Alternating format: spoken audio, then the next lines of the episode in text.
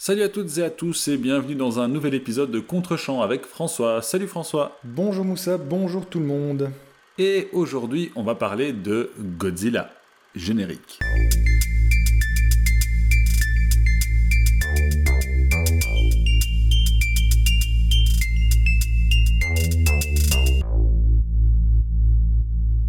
Eh bien, pour une fois, chers amis, le film ne sera pas trop compliqué à pitcher et je m'en réjouis. C'est peut-être même pour ça que je l'ai choisi. Euh, comme son nom l'indique, donc le film s'appelle Shin Godzilla. Euh, je pense que ça suffit presque, presque comme pitch. On est dans un film de kaiju, littéralement, euh, de 2016, qui est réalisé par une doublette de réalisateurs japonais, Hideaki Anno et Shinji Higuchi dans lequel, dans un Japon tout à fait contemporain, apparaît la fameuse bête légendaire Godzilla. Euh, c'est un reboot de la franchise et qui se veut euh, surtout un hommage au tout, premier film de la série qui date de 54. Euh, pas besoin d'en dire beaucoup plus, hein, Godzilla, bête qui fait suite au dégât nucléaire de la Seconde Guerre mondiale, qui est vraiment une conséquence de la Seconde Guerre mondiale et plus particulièrement de l'utilisation des bombes nucléaires. Euh, ce monstre donc mythique sort de la baie de Tokyo et euh, le gouvernement japonais est chargé de la gestion de la crise. Je n'en dis pas plus. Moussa, qu'as-tu pensé de cette version, de cette nouvelle version, nouvelle itération du monstre quasiment le plus populaire de l'histoire du cinéma? J'ai beaucoup aimé. Euh, j'ai beaucoup aimé, même si je trouve que ton pitch est extrêmement trompeur, parce que c'est allez, je vais dire quelque chose de peut-être polémique, j'en sais rien, mais c'est pas vraiment un film de kaiju. Tiens, je, suis étonné, vas-y. Bon, comme tu l'as dit, à l'origine, euh, Godzilla est, né, euh, culturellement j'entends, suite à la Deuxième Guerre mondiale et plus particulièrement au drame de Hiroshima et Nagasaki. Euh, c'était une manière de, se réapproprier un drame national euh, par le biais de la fiction. Euh, ici, vers le, dans, le premier tiers du film, à un moment donné, je, me suis demandé si ce n'était pas justement un hommage à, euh, la tragédie de Fukushima. Bien sûr, ah si si si, bien sûr, et, tout à fait. oui, et justement, au moment même où je me suis posé la question, euh, il y a justement un personnage féminin, un des personnages qui fait partie de cette espèce de task force euh, quasi clandestine euh, qui essaie de trouver une solution, qui évoque cette piste, enfin qui, évoque la piste nucléaire. Et à ce moment-là, ben, j'ai eu la confirmation de, ce que j'avais compris, à savoir que ce film était, de la même manière que le premier Godzilla, une manière de se réapproprier ce drame national. Et effectivement, c'est confirmé tout au long du film. Mais euh, plus encore, c'est un film pour moi qui aborde, d'ailleurs l'expression est utilisée dans le, dans le film, euh, l'expression red tape euh, en anglais. donc l'expression red tape, qu'est-ce que c'est? C'est, pour faire simple, la bureaucratie et toutes les procédures complexes de la bureaucratie qui empêchent que les choses puissent évoluer pour le meilleur comme pour le pire. Pourquoi est-ce que euh, je pense que le, film aborde cette question, outre le fait qu'il le mentionne dans une réplique, c'est que euh, on passe la très grande euh, partie du film, la très grande majorité du film, à voir des bureaucrates essayer de résoudre un problème. ce qui est à la fois drôle et tragique entre guillemets, puisqu'il y a un énorme monstre qui menace une ville entière, si pas plus, et euh, qui doivent prendre des décisions et qui ont beaucoup de mal à en prendre. Et donc on est face à des, scènes qui sont assez surréalistes parfois. Euh, je donne un exemple. Le, au tout début du film, on se dit que la créature, à laquelle d'ailleurs personne ne croyait quelques instants plus tôt, euh, ne risque probablement pas d'aller sur Terre qu'elle restera dans l'eau parce que, en raison de sa masse, elle s'effondrerait sur place et ne pourrait pas euh, euh, se déplacer sur la terre ferme.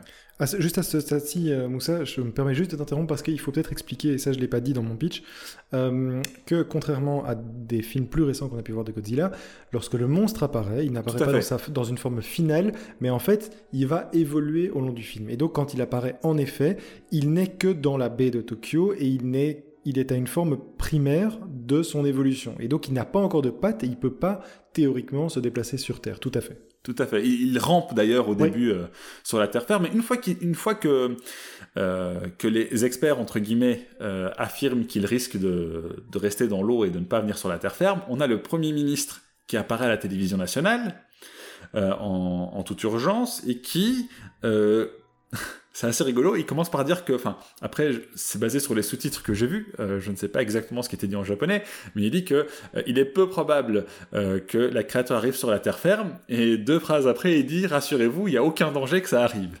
Et, c'est assez surréaliste, puisque juste au moment où il dit ça, ben, on apprend que la créature est sur la terre ferme. Ça, c'est un des exemples. Du, du, cafouillage bureaucratique en situation de crise comme, que traite clairement le film.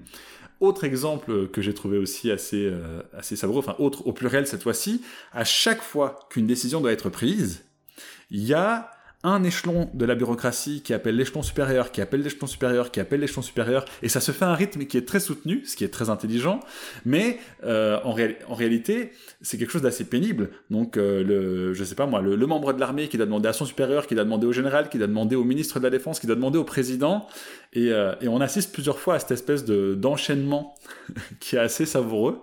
Euh, et le film, en fait, c'est que ça. C'est-à-dire qu'au début, le film déjà démarre sur les chapeaux de roue. Vraiment, le, film a un, rythme assez intéressant au début. Très vite, d'autant que bon, il, reprend un phénomène de la culture populaire que tout le monde ou presque connaît.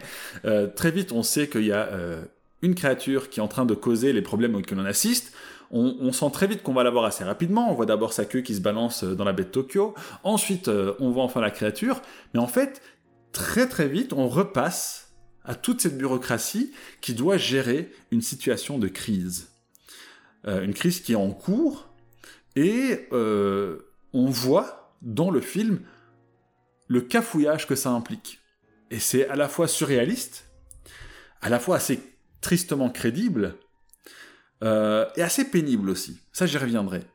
Et donc, du coup, ben, la, créature, finalement, elle, passe un peu en second plan. Certes, elle est à l'origine de, cette crise, je pense qu'on aurait pu remplacer Godzilla par n'importe quel autre euh, phénomène extérieur euh, avec un, niveau de danger tout aussi grand euh, que le film aurait pu marcher.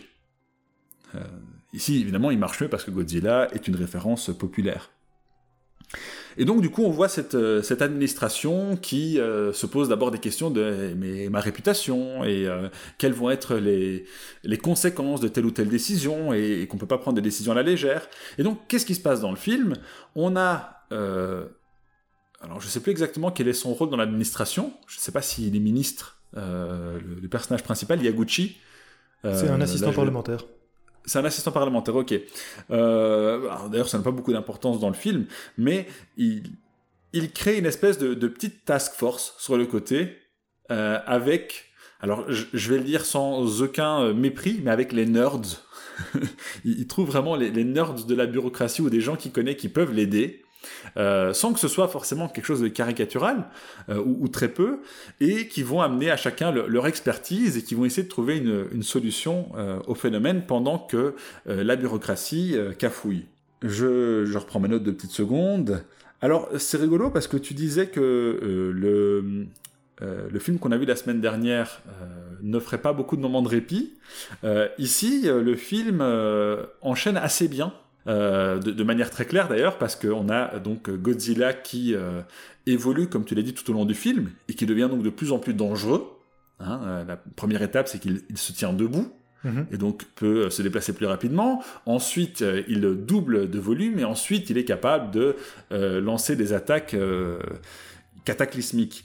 Et à chaque fois qu'il se passe un, un, phénomène assez important avec Godzilla, la séquence qui va suivre ben, ça va être les retombées administratives euh, et, politiques dont on va discuter pendant que euh, Godzilla offre une pause euh, au public et donc aux spectateurs.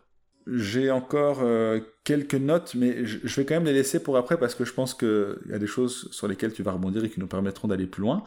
Je vais donc revenir sur juste un élément qui m'a dérangé. Je trouve le film un peu long. Euh, c'est vraiment le truc. J'ai vraiment senti qu'il tirait un peu en longueur. Pas forcément sur la fin, mais je pense qu'on aurait pu couper vers le milieu du film pour le rendre un peu plus court, parce que y a, sans, dire qu'il y a des séquences qui ne servent à rien, mais euh, à un moment donné, on, comprend de quoi il s'agit, et donc il y a certains artifices qui sont répétés euh, qu'on aurait pu simplement réduire, je pense. Mais, mais c'est vraiment, voilà, quelque chose d'assez anecdotique. Le, film marche quand même très bien. Alors une dernière chose que je n'ai pas évoquée, visuellement, on a un Godzilla alors au début que je trouve très très moche. Euh, ah vraiment, euh, ah je, pense que c'est voulu, mais il, est très très moche euh, avec ses yeux globuleux, qui, évidemment sont censés renvoyer au fait que c'est une version encore presque embryonnaire de la créature. Mais même après, il a des yeux qui sont. alors, je pense que c'est un hommage au premier, au premier Godzilla, ou en tout cas au, premier au pluriel, parce qu'il y a vraiment une ressemblance qui est assez frappante. C'est intéressant. Moi, je pense pas, mais c'est intéressant. Ok, d'accord. Ok, parce que, enfin, en tout cas, il ressemble pas du tout au Godzilla plus récent. Euh, je trouve. Ah non, non, euh, non, alors bon, le CGI japonais, je connais assez bien. C'est un CGI qui n'est pas euh, vraiment comme le CGI américain. Le côté un petit peu image de jeu vidéo est un peu plus assumé chez les Japonais. et donc, surtout la première version du, Godzilla qu'on voit est, est, assez grossière, mais encore une fois, je pense que c'est voulu, donc c'est pas forcément très grave. En revanche, il y a une séquence que je trouve visuellement assez euh, intéressante, c'est lorsque euh, Godzilla déclenche son attaque dans Tokyo à grande échelle pour la première fois. Euh, l'effet de flamme qui, embrasse Tokyo d'un coup, on dirait presque une planche de BD, c'est assez, assez impressionnant, c'est vraiment très joli. et en plus, cette évolution dans l'attaque, donc d'avoir une, une, flamme puis qui devient une espèce de laser, c'est c'est over the top, comme on dit en anglais, mais, mais c'est assez impressionnant et c'est vraiment ce qu'on attend aussi de la part d'un Godzilla. Euh, parce que c'est vrai que moi, quand j'ai vu la première version de Godzilla, euh, alors j'espérais effectivement qu'il évoluerait, mais au début du film, je n'en savais encore évidemment rien. D'autant que le film s'appelle Shin Godzilla, donc ça laisse un doute. Euh, mais ouais, la séquence où Godzilla s'énerve c'est assez impressionnant visuellement et même en termes d'impact euh, sur euh, la, puissance et donc le danger que représente la créature. Voilà, je vais m'arrêter là pour l'instant parce que je suis sûr que tu vas rebondir et on va pouvoir en discuter davantage, donc je t'en prie. Eh bien écoute, je suis très très très positivement surpris parce que vraiment, tu as balayé une grande grande partie des éléments que je voulais évoquer et je suis ravi que tu les aies, que tu les aies vus. Euh, et que ça t'ait permis d'apprécier le film parce que je veux dire un truc, qu'est-ce que c'est bien ce film mais oui, euh, j'étais vraiment. très surpris. Moi, j'y suis allé vraiment d'abord, euh, quand j'ai découvert le film, j'y suis allé par pur plaisir, euh, en me disant j'ai juste envie de voir un film de gros monstres. Et en fait, j'ai vraiment été pris parce que ça va bien au-delà de ça. Et je connaissais pas du tout l'aura qu'il y avait autour de ce film. Ah, pareil, en fait, euh, J'y allais même à reculons, hein, parce que moi j'ai vu les deux Godzilla américains, là, euh, j'avais ma dose, quoi. Évidemment, et tu te dis, oh, bon, un Godzilla japonais, pour, qui a été fait pour 15 millions, c'est important, ça, c'est une bouchée de pain, hein. c'est vraiment rien du tout. Il a été fait pour 15 millions, et je me suis dit, bon, ok, après les Américains, on va sans doute euh, baisser un peu de niveau, mais soit, et en fait, pas du tout. Je trouve que c'est un très très bon film. Euh, alors la première chose, tu l'as dit, et, tu l'as bien dit, c'est clairement, ça va au-delà du film de monstre. On est vraiment dans, un film dont le thème en fait s'inscrit euh, vraiment dans la gestion de crise après les drames de Fukushima et des, tsunamis euh, qui ont eu lieu euh, en 2011 au Japon. on est vraiment dans un film sur la gestion de crise. Et le film te démontre, et je ne vais pas revenir longtemps là-dessus parce que tu l'as dit, c'est clairement toute l'inertie et le fait que la, bureaucratie de ce gouvernement japonais est totalement sclérosée. Euh, ça t'est montré et tu l'as parfaitement perçu, donc euh, j'insiste pas trop, simplement dire, pour rajouter à ce que tu as dit, que euh, non seulement il te le montre par l'humour, et ça c'est vraiment une grande qualité dans un film catastrophe, c'est de pouvoir avoir ces éléments d'humour, mais il te le montre aussi par la mise en scène. Il y a mhm. des séquences, quand tu es dans ces fameuses réunions, dans ces comités de réunion et de concertation avec énormément de membres qui savent pour la plupart pas ce qu'ils font là et, pas ce qu'ils doivent dire. Et nous non euh, plus. nous non plus. C'est ça qui est assez, drôle. On ne sait pas qui est qui. et c'est voulu en fait. C'est voulu. Euh, mais je, termine juste sur la, mise en scène où, en fait, par des travelling euh, latéraux, donc c'est-à-dire la caméra passe pendant que les décisions sont prises, la caméra se déplace latéralement et montre toute, toute l'assemblée autour de la table les personnages sont en train de discuter et en fait ils prennent une décision et, et puis finalement ils se disent ah non c'est peut-être pas ça qu'on va faire et en fait la caméra repart dans l'autre sens et donc ça te montre littéralement ces allers-retours, c'est littéralement la mise en image des allers-retours, des atermoiements de ce gouvernement sclérosé qui ne sait plus, qui ne sait pas comment gérer cette crise. Euh, ça, euh, c'est la mise en scène, mais tu l'as dit aussi, tu viens de le dire, toi-même, tu es perdu en tant que spectateur, et c'est quelque chose que les, les, deux réalisateurs travaillent en te bombardant de sous-titres. C'est-à-dire que tu vois, dans le début du film notamment, tu es introduit à énormément d'endroits différents de la structure étatique euh, japonaise. Tu vas dans des centres de commandement et donc on te met où sont ces centres de commandement, qui sont les personnes responsables. Tu as trois responsables par centre de commandement. Enfin, tu, vraiment, tu es perdu si tu dois essayer de suivre ces sous-titres. Euh, en même temps que tu suis les dialogues, c'est pratiquement impossible et c'est voulu. C'est pour vraiment montrer que ce système pyramidal est totalement incapable de gérer une crise euh, comme il doit le faire. Et évidemment, ça te renvoie à la gestion de crise euh, du gouvernement japonais pour les drames de Fukushima et des, euh, du tsunami et du tremblement de terre de 2011. D'ailleurs, le monstre en lui-même euh, pourrait tout à fait être un tsunami ou, tu l'as dit, on a forcément ici, c'est un, élément fantastique, mais ça pourrait être un, tsunami ou une catastrophe nucléaire. Bah, d'ailleurs, en, en, soi, il est une catastrophe nucléaire. Oui, bien sûr. Donc, on a avant tout, en fait, un film politique. Et c'est ça qui m'a passionné. Euh, mais c'est pas uniquement un film politique. Et c'est ça qui m'a plu. C'est que je, trouve qu'on sent réellement l'amour des, euh, des réalisateurs pour le le monstre lui-même, euh, le personnage de Godzilla. Il faut savoir, et tu l'as, dit, c'est la plus ancienne franchise de l'histoire du cinéma Godzilla. Il date, la, première apparition de Godzilla date de 1954, et ça a lancé un genre entier de l'histoire du cinéma qui est le film de kaiju, donc ces films de monstres.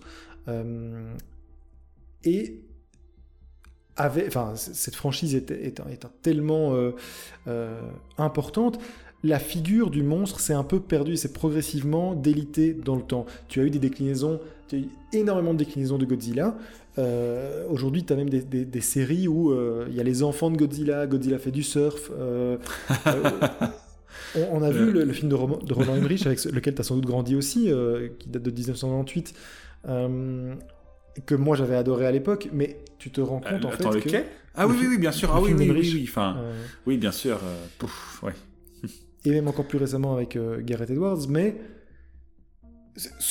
on va laisser à part ceux de Gareth Edwards parce que je pense que lui avait partiellement compris, ou il a en tout cas essayé de rendre hommage, et, donc euh, voilà. Mais le, premier en tout cas. Voilà, l'adaptation de Roland Emmerich, en revanche, était totalement lunaire et en fait a, été, ce que je ne savais pas, euh, complètement redcon par la Toho, qui est l'entreprise qui gère les droits de, en fait, les, l'édition et les droits de Godzilla, au point même qu'au Japon, le, Godzilla donc de Roland Emmerich ne s'appelle plus Godzilla, ils ont supprimé le God. Et c'est important parce qu'en fait, ce qui est chouette dans ce film, c'est que il redonne deux choses à Godzilla. D'abord son aspect littéralement euh, déique, c'est-à-dire, enfin, c'est une, une, divinité, c'est quelque chose qui est plus grand que les hommes. C'est quelque chose que les hommes ne peuvent pas contrôler, mais à l'instar d'une catastrophe naturelle, c'est quelque chose qui dépasse les hommes. C'est une force indestructible euh, que les hommes ne parviennent pas à affronter. Euh, et l'autre aspect, c'est l'aspect euh, de la peur, la dimension terrifiante du monstre. Tu l'as dit, le plan de la destruction de Tokyo, il est incroyable. J'ai pas voulu t'interrompre à ce moment-là parce que tu, tu en faisais parfaitement l'article. Mais il y a un vrai impact quand, il finit au, milieu du film par détruire la moitié de Tokyo. C'est absolument terrifiant. Tu vois, tu, dans la plupart des films Godzilla récents, tu as quand même un, amour pour ce monstre. Et dans la plupart, même j'irai plus loin, dans la plupart des films américains récents, dès que tu as un film post-apocalyptique, ou en tout cas avec partiellement une destruction euh, de ville, etc., finalement, tu ne vois, tu ne vois jamais l'impact réel. Euh, ici, tu le ressens profondément. C'est vraiment une catastrophe qui n'est plus une catastrophe uniquement japonaise, mais une catastrophe humanitaire. Euh, et en je, ça, je me permets juste d'intervenir si tu veux bien. Euh, effectivement, alors il y, a déjà le plan où il y a vraiment les, flammes comme ça qui, qui se répandent. et, et, ça, je pense que c'est parce que tu as dit que c'est un film à 15 millions. En fait, alors c'est peu, mais c'est pas très surprenant. Les, les, les, films japonais sont notoirement moins bien budgétisés que euh, que les films américains.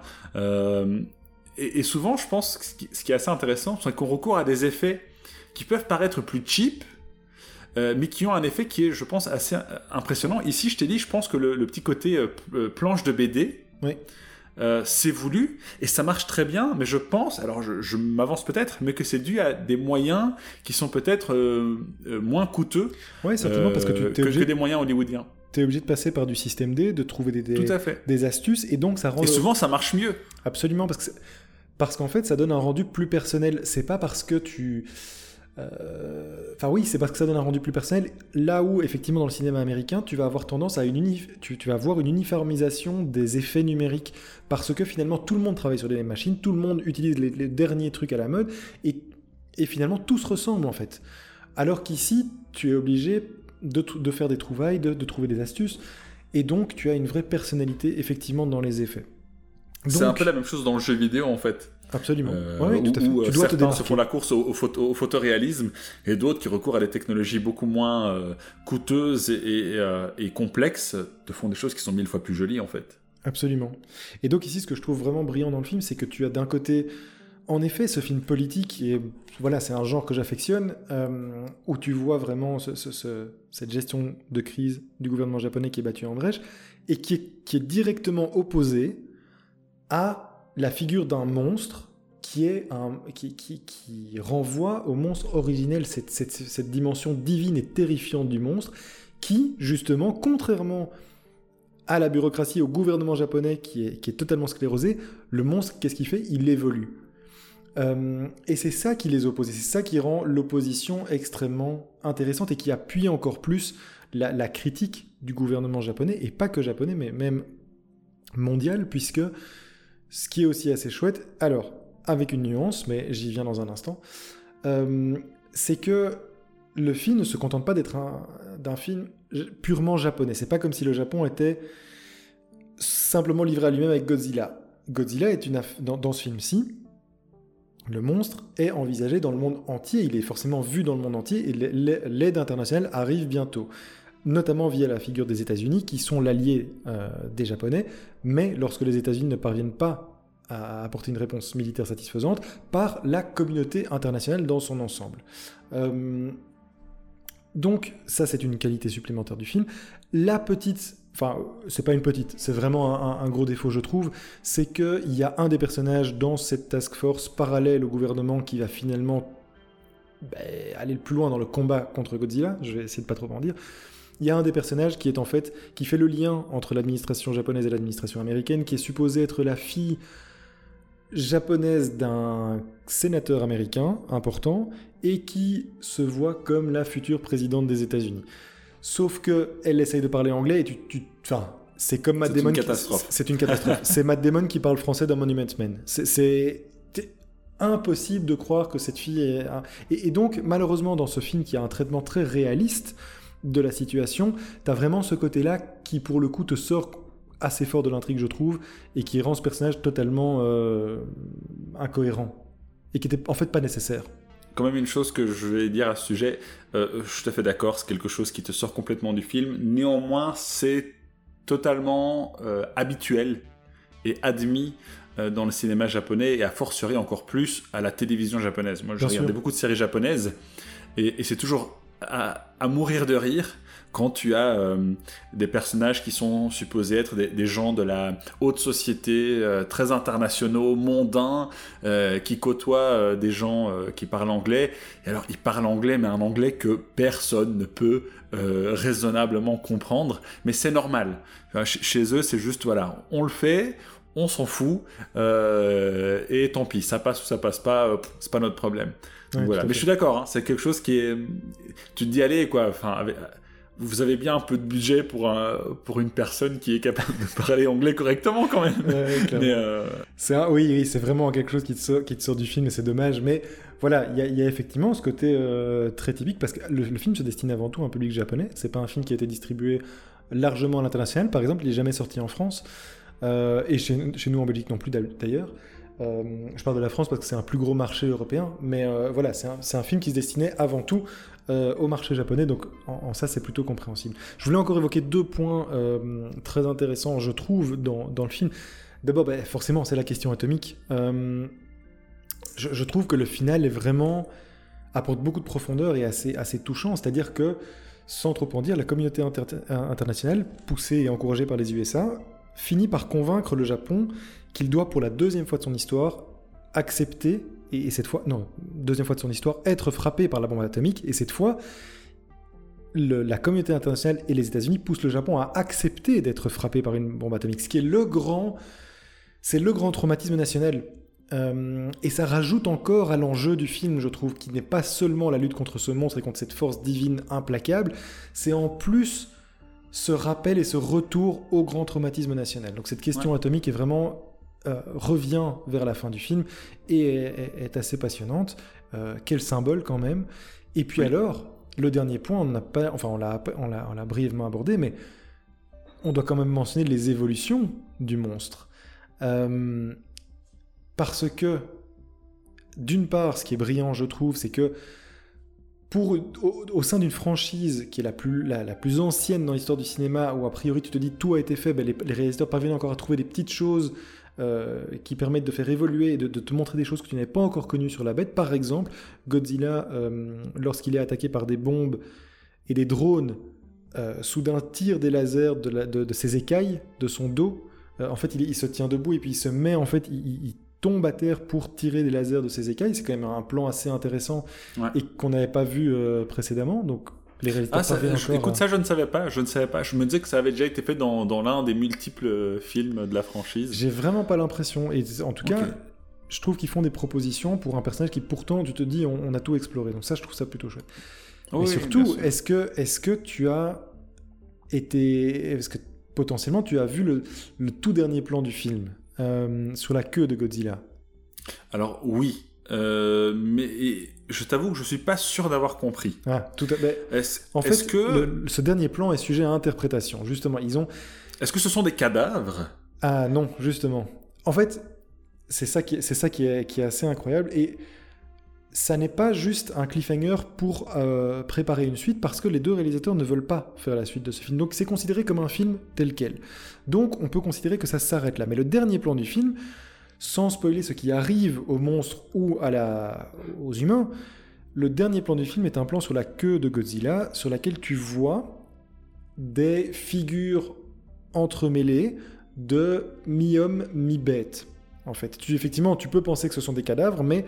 Mais c'est ce que j'ai pensé. Ou alors, est-ce que, est que Godzilla est une construction... Euh, en fait, non, c'est pas ça. C'est que, selon moi, ça, veut simplement dire que le Godzilla de la fin du film n'est pas à son évolution définitive. Il n'a pas atteint sa forme finale, euh, comme diraient les amateurs de Dragon Ball, et que potentiellement, sa forme suivante est une forme multiple, peut-être moins monolithique et plus proche des humains ce qui ajoute encore à tout ce discours sur l'évolution, sur euh, l'évolution cette, cette, euh, figure divine, cette, figure terrifiante, aussi cette figure maléfique presque.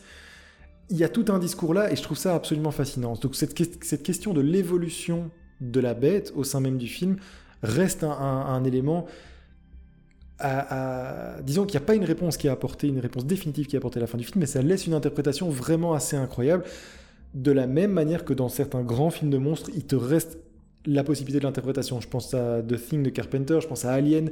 Tu n'as pas toutes les réponses à la fin, et c'est ce qui fait un grand film de monstres aussi.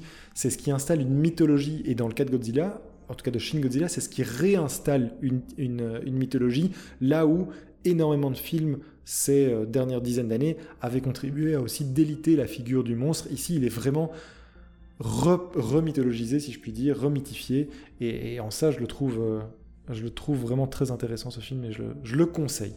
La version de Gareth Edwards a quand même... Elle a du potentiel, en tout cas. Bon, la, suite, c'est une catastrophe, mais... Euh, oui, et puis plus récemment, le, Godzilla contre King Kong... Euh, j'ai pas vu, j'ai pas vu. Franchement, j'ai pas eu le courage, donc voilà. Je m'en passerai, je pense. Sauf si un jour je veux regarder euh, un film dans le même état d'esprit dans lequel tu voulais regarder Shin Godzilla. oui, c'est ça. Et puis finalement, on avait positivement surpris. Mais je propose qu'on jette un voile pudique sur ce, sur ce Godzilla contre King Kong. Mais, euh, voilà, pour rester ici, en tout cas, clairement, euh, on pense aller vers un film de monstre. Et finalement, il y a quand même beaucoup de contenu, il y a quand même beaucoup de choses à se mettre sous la dent un film politique, mais un film de monstre aussi, c'est les deux. et les deux se, se répondent. Donc voilà, c'est un film que vraiment j'ai beaucoup apprécié. Alors, avec les. Effectivement, euh, il n'est pas parfait. Il y a des défauts de, réalisation, il y a des défauts, effectivement. Il y a ce côté un petit peu cheap, un petit peu fabriqué. Euh, Il y a certains personnages qui sont pas crédibles. Néanmoins, il reste quand même un, vrai plaisir de cinéma, je trouve.